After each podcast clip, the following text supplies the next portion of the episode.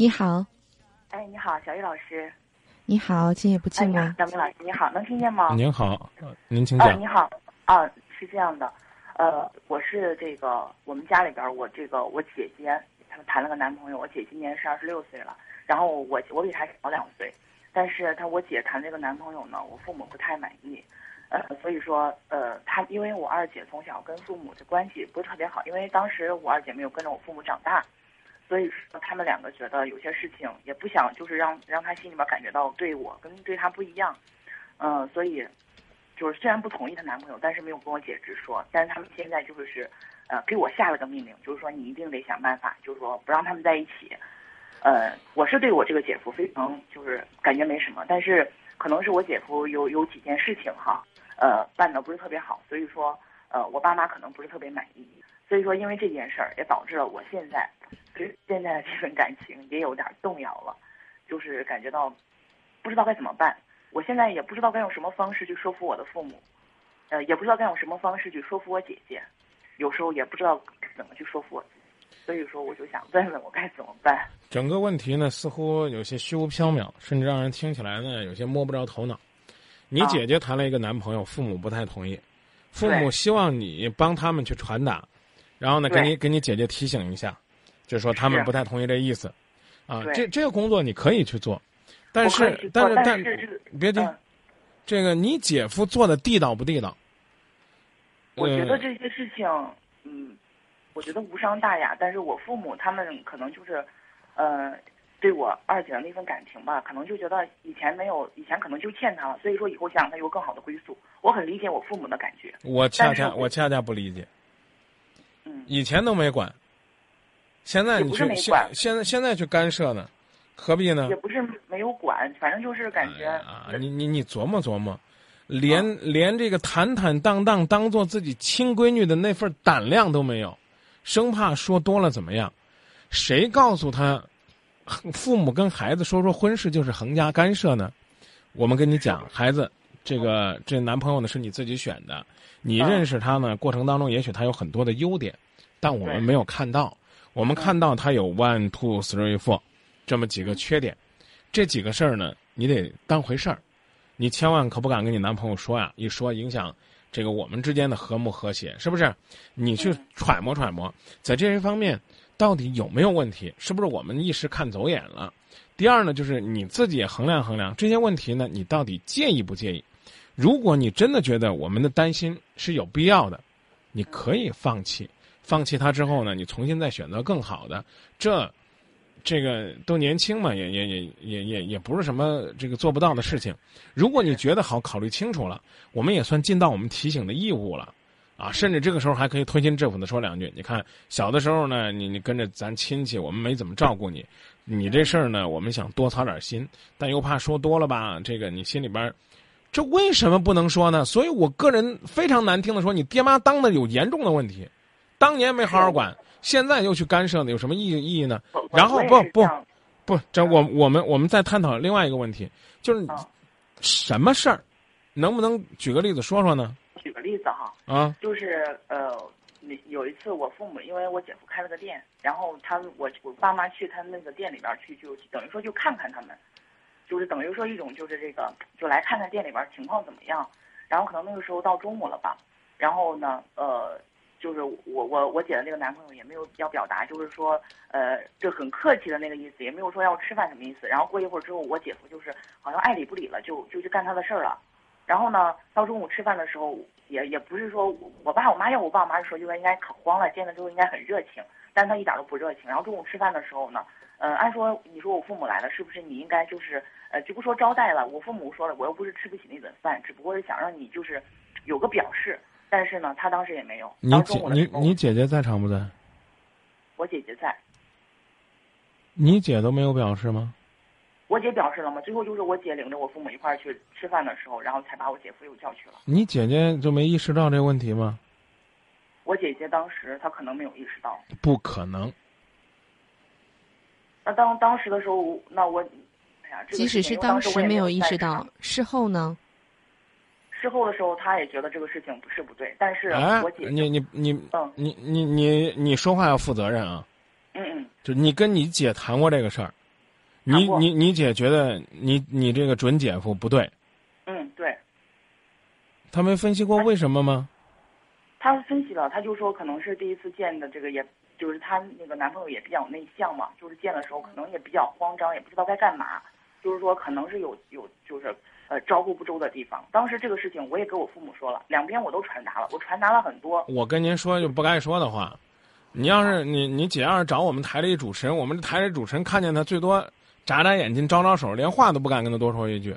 有可能，有可能他在工作岗位上呢，你跑人家店里边，我不知道跟人打招呼没有。那店是自己开的，自己是老板。我知道，我的意思是说，哦他毕竟可能是到了那个人家工作的环境，也许人家忙着有别人人家的事儿呢。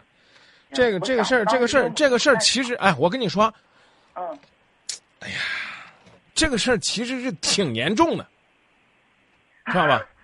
嗯，知道吧？在这个重要的场合，没有一点点热情的表示，是挺严重的。对对对是是。你们你们家里人不应该轻描淡写的把这事儿放过去。对，谁跟你姐说了？我跟我姐说了，这轮不着。你那天参与了吗？我没有参与，但是我你没有参与，应该应该你姐自应该你你父母我跟你姐自己说了，但是我父母因为当时不是没有这个过这个过程不讲了，嗯这过程不讲了。我个人认为这是个很重要的事儿，任何的理由都不足以解释对我也是这样认为啊但。是这这甚至是个这甚至是个原则问题。是，我很明白。所以现在存在一个就问题就是，呃，我我姐姐也是个很固执的人，她就认为，呃，别的男人给不了她幸福，她就认为她现在男朋友可以，所以说，呃，也导致现在她跟我父母的关系就是比较紧张。原原来就不怎么融洽，我刚已经下了这个结论了。根儿在你还可，原根儿来可以，根儿在你父母这儿，原来那不叫可以，原来大家装的还都不错，知道吧？你看有朋友说见了老丈人还不热情，这不是找批吗？是不是？嗯，啊，我特别想知道你二姐什么时候才回到你们这个家里的？呃，八岁的时候吧，嗯，我刚才从你的这个讲述当中，说实话，我觉得她跟她的男朋友的感情好像比你们还要深一点的那种意思。因因为她刚才我感说，你刚才给我们讲述了一句，她说了一句“招呼不周”。按道理讲，你们是一家人，你们应该站到一条战线上，然后去看对方，挑挑这个男孩子。但是你姐用了“招呼不周”，我觉得你们中间是有隔阂的。小玉这个意思呢，没有挑拨的意思。其实简单简单来讲就是说因，为什么嘛？可能是我二简单来讲就是说，在这个事件，你姐的表述当中是认为呢，她和她男朋友已经仿佛是一家人了。嗯，这一点呢，呃，您不要多想啊，不要多想这这这个事儿放在这儿啊嗯。呃，有一句有点类似于骂人的话，但但好像也找不出来什么什么话，这个比这个表述更更贴切。要么就说情人眼里出西施，要么就说什么王八看绿豆对眼儿。对，我就想觉得，如果说他真的已经把这个男孩子当成一家人了，那作为你们来讲，我觉得就是个建议，不要太过于干涉，否则的话只会更伤及你们之间的亲情。是然后我想听的是，你左右不了你姐，怎么还就影响动摇了你？这话什么意思？哎呀，我总之我有时候也感觉到，感可能问题在我父母那儿，我父母就感觉就是呃呃女儿都这么大了，应就是找一个能够起码得有有有有房子之类的这种，就是物质方面起码得满足要求。但是呢，因为我们这个男朋友都是自己在大学的时候谈的，呃，感情都还挺好的。然后呢，呃，父母每次就是问的时候就问，呃，准备什么时候买房子，准备什么时候买车。然后问的时候，因为我我可能跟我跟我姐夫一样，因为我这个人是比较听父母的话的。如果说我父母说的，呃呃，就是哪怕是别人传达给我的，说你我不喜欢你现在男朋友，我觉得应该怎么怎么地，也可能我就会很考虑父母的意见，真的是这样的。但是现在，呃，虽然我父母没有说，但是那个话语里边话语里边也都是时不时在透露着一些东西，就就好像意思在说，呃，如果到时候就是你的男朋友什么也没有的话，或者说呃到时候给不了你就是我们就给他们满足那种要求的话，那可能我们就在一起在一起不了了。这话呢，你千万别跟你父母说，我就说给你。嗯你父母就是天下最不负责任父母的代表。上大学的时候，上大学的时候，上大学的时候交代孩子，好好上学，不许谈恋爱。啊，对，大学大学毕业，大学毕业交代孩子要嫁人，得嫁有物质条件的。我真想说一句，小孩子们，尤其是小姑娘们，被逼的去当小三儿、傍大款，全是这些傻爹傻娘惹的祸。你琢磨琢磨去吧，他大学毕业，他连社会都没有接触，你凭什么有魅力找一个事业有成的人？对不对？我我我我有点钱，我有点事业，你靠什么吸引我？你你除了靠你的年轻美貌，你还能靠什么？靠知识、靠涵养、靠能力，你靠什么去吸引？对不对？啊，什么时候买房，什么时候买车？这话呢，你不能问你父母。我真的想指着他们二老的这鼻子，这很不礼貌啊！这句话这么说啊，我真的想当着他们面问他们一句：当年你们结婚的时候有什么？你们都是富二代，对不对？就说难听点的，挤兑不过你姐了，挤兑你。你去琢磨琢磨，你父母，这这我怎么觉得今天好像在挑拨呢？是不是？你刚说了，你你你你你们姊妹几个？三个，姊妹三个。你大姐结婚结的咋样？就是她找男朋友的时候，这男朋友就是有车有房的，是不是？条件还算可以。说一句难听的，说一句难听的，大学期间创业，拥有买房首付款的，我觉得在郑州的大学里边，可能大这样大学生挑不出十个。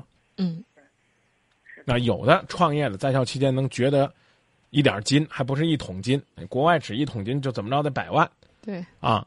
你说在郑州买套房，现在你要来东区买套房，怎么着也得也得也得五八十万吧？是啊，啊，那怎么办？就回去啃老，是不是？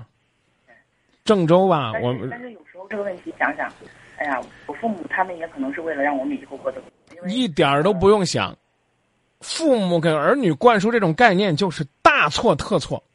是，但是我们几个好像都没有他这个，没有听从他这个意见，所以说现在导致了我们，我现在就是夹在中间特别为难。所以说，我我告诉你一句，话，你姐的事儿你就不要管了，这是这是肯定的，你也管不了。至于你自己的，至于你自己的事儿，你听明白我要跟你说的话。我也啊好，看一个人，应该看他是不是有上进心，知道吧？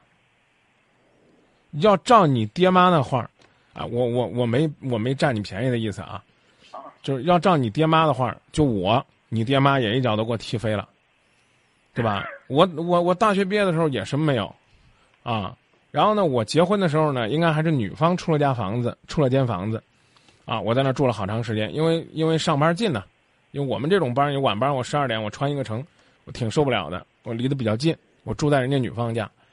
我我在今夜不寂寞里边儿应该是一直吆喝到零八年，都说租房子有什么了不起？我就是租房子的。零九年，哎，一零年我才我才把我房子弄过来，才才算装修装修。现在我不说了，我可以这个很无奈的告诉大家，我不能再跟大家站在一个阵营里边高喊我是租房派了。那时候我专门写过一篇博客啊，天天忍受房东的嘴脸，今天让你搬的，明天让你搬的，后天涨价了，怎么着的？真忍无可忍了，啊！你你你怎么要求？我觉得我就是属于那种比较有上进心的人了，啊！你非得要求这人是个富二代吗？这话搁到这儿，别别别，这话搁到这儿，你去问问你爹你妈，你也别嫌你自己掉价。你说爸妈，不是我，你就你不不不你你问问你爸你妈，就你问他这句话，你说爸爸妈妈，你给我分析一下，我有什么资格要求人家有房有车？我说过很多次这事情，我说我每次，因为我我在家里边是属于比较那个娇的那种，就比较惯我那种人。每次我妈说的时候，我我说我说妈，我说你说让我去找这样的人，人家凭啥看上我？我有啥？对你让他跟你讲讲，不，你让他跟你讲讲，你不用像我这样质问，你你你是这样质问的。不不，你不要你你你越质问这矛盾越大，你不用像我这样质问，你就让他跟你讲讲，你说我得拥有什么样的魅力才行？我告诉你说，这个有专门钓金龟婿的，你知道吧？人家人家刷卡透支月光啊，每天就坐在那个时尚的，整个郑州最时尚的，比如说哪个店最时尚啊，咖啡厅店，我就去那儿，我就去钓成功人士。那可能他用的所有的化妆品，那都是应该在郑州顶级的，啊，他要呢这个捧着一本最时尚的杂志，啊，最高端、最前沿的，他要操一口流利的英语，他要知道这个时代什么是大家最欣赏的。说难听点的，当花瓶不是件容易的事儿。嗯，你以为当花瓶容易吗？你以为所谓的钓个钻石王老五是件简单的事儿吗？啊，什么什么海归背景啊，什么这个，你你找一暴发户，就是就是一不小心弄弄俩钱儿，他今天看中你这朵花，明天都能把你踹了。简单来讲，他如果如果说他用张银行卡，你呢有点文化，知道那张银行卡不是一般人可以办得起的，你才知道他是一个什么金龟婿呀、是不是一个一般人呐？如果你连这都不知道的话，你怎么知道他是不是个富二代？他是不是个有品位的？我们现在就是，我跟我父母经常说，我说人家别人我我我我我就告诉你宝马我车里哭泣，也不愿坐在自行车上笑。我说我们就是宁愿坐在自行车上，宁愿坐在宝马车里边儿这个哭，也也就不愿意坐在宝马车里边儿哭，就宁愿坐宁愿坐在自行车上哭。我真的我真的想说你四个字，你有点儿这个庸人自扰。因为我觉得现在你爸妈更多的这个目光是放在你二姐身上的，是对吧？你呢，通过你二姐的这个事儿，然后再联想一下自己的事儿。其实你和你男朋友有这么多问题吗？嗯、可能我我我最我最后再替我父母就是也算为他们辩解两句啊。可能他们不是说现在一定要找到这样的人，而是说，呃，希望我们有这样的条件之后再结婚。哎呀，谁说的？你说的，还是他你父母说的感？觉吧，我感觉吧。我前两天在我的微博上专门批了关于裸婚的事儿。嗯，我看到了。可是你替你父母说的那些话，同样是对爱情的扼杀。你什么都不用讲了，我明明白白的告诉你，因为因为你知道，你也听经验不寂寞，你也知道我们风格。你今天整个的状态就是四个字，刚小月不说了四个字吗？我也送你四个字，这四个字叫无病呻吟。而且我我经我们经常会在节目当中说一句啊，就是跟那些父母们说，呃，不要打着孩子的旗号说我们不离婚，因为孩子可能会觉得这个他们也怪委屈的，因为他们不知道怎么回事儿。同样，我想觉得你也有这种感觉，就是你跟你爸妈，包括你对你爸妈的这种表述，可能让你爸妈也会觉得他们挺委屈的，他们可能根本也没有这样的想法，是你一个人在这儿胡思乱想。小雨说你听懂没？听懂了，我我我我再说一点最后我的感受，我就是想，呃，我想通过就是我的努力吧，不想让我们家里边儿就是这个感情就感觉有点紧张，因为我不我有时候我因为我就想说，我就不想我就不知道该怎么去说服我的父母，所以我刚刚告诉你了，说你无病呻吟。小鱼把话接过去了，我没跟你说明白。你姐的事儿，你父母都不敢管，你只有建议权。所以这个事儿你没必要在这呻吟。这第一句话，第二句话，对于你的情感，你父母没有下手干涉，只是提醒你没必要呻吟。第三，关于那个所谓的条件好了再结婚，那同样是一个问号的判断。什么叫条件好了？我我我有房子的时候，我我应该是三十三四了，我再结婚吗？你等得起吗？你男朋友多大？比我大两岁，二十几了，二十六，二十六。现在他有几万块钱的存款，假如说他有十万，按照在郑州的年薪，也算他每年十万吧，反正不高啊，也也不低了，嗯，差不多吧。他要不吃不喝五年，能能买房买车，而且还都不是豪宅，不是豪车，甚至房子还可能只是付首付按揭，按揭。我说的没错吧？啊，你等不等？你妈让你等不让？在这曲解你爸妈的意思。你爸妈要么就是我刚讲了，就觉得太对不住你你姐了，所以一定要去干涉干涉，让她找个好的。你弄个好的弄过来啊，这不是最简单的道理吗？是不是？你看你你张姨家孩子，让你们在一块儿接触接触啊，聊聊啊。你姐越来越觉越做这事儿了，啊，这做可以啊，但是它得是真正的有效果，而且前提是你姐愿意接受。所以我真的给你下了这四个字定义，叫无病呻吟。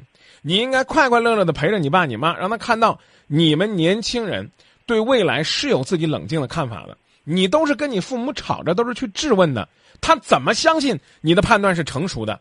你父母给你的东西明明是一种干涉，你把它理解为等一切条件有了再结婚，一切条件有了再结婚，很多时候是男人玩弄女性的借口。跟你在一块儿了，同居了，上床了，都怀孕了，还跟你说孩儿先生下来啊！但是咱别结婚。你看咱的婚礼办的是不是连个这个什么婚纱，连个豪车都没有？这这多没面子啊！等咱什么条件都有了再结婚，我的天哪！等你发现什么条件都有了，你会发现，我爱的人结婚了，可是新娘不是你。但我刚刚说了，我讨厌用裸婚来忽悠人，我什么都没有。啊，我没有房，没有车，没有钻石，没有钻戒，没有没没有鲜花，啊，甚至连一句承诺都没有。我就是要和你结婚。我说这有点类似于什么呢？类似于我没本儿，我没有本儿，我没有照，我没有上过驾校，我没有学过开车，但是我就有胆量摸着方向盘上路，这不是找死吗？最起码也是个马路杀手，害人家。裸婚有的时候就是这样，当你没有判断好你们两个有爱没有爱，就说。啊，没有钱没有问题，只要有爱，爱不是万能的呀。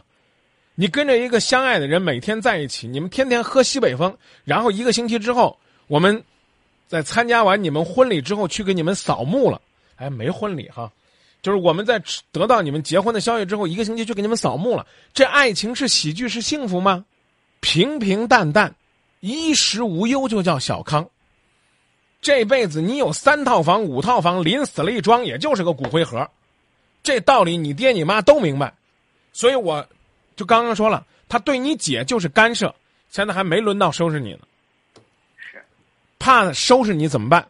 第一，对他们说的话，言听计从。下边有句话叫“听一套做一套”，说什么都听，啊，有什么去讲道理。你自己自打认识你男朋友，比如说，班儿也不好好上了，事儿也不好好干了。然后两个人呢越混越差劲，每天都坐在家里边，你宅着他宅着，他上网打着游戏，你坐家打着毛衣，你们这种日子还跟你父母说是幸福，谁信呢？对不对？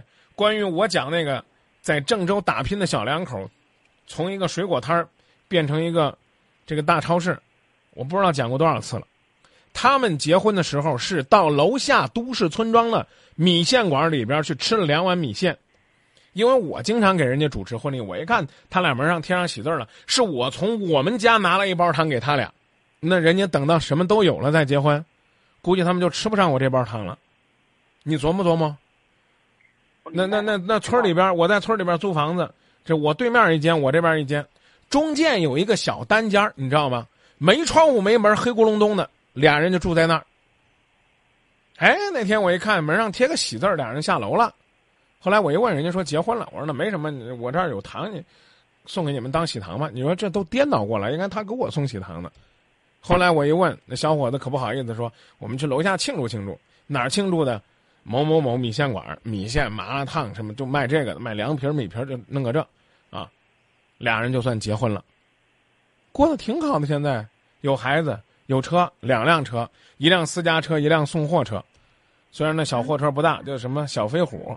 啊，人家就日子过得挺好的。人家买那辆送货车的时候，也没觉得车不好啊，怎么着也得买个卡迪拉克呀，是不是？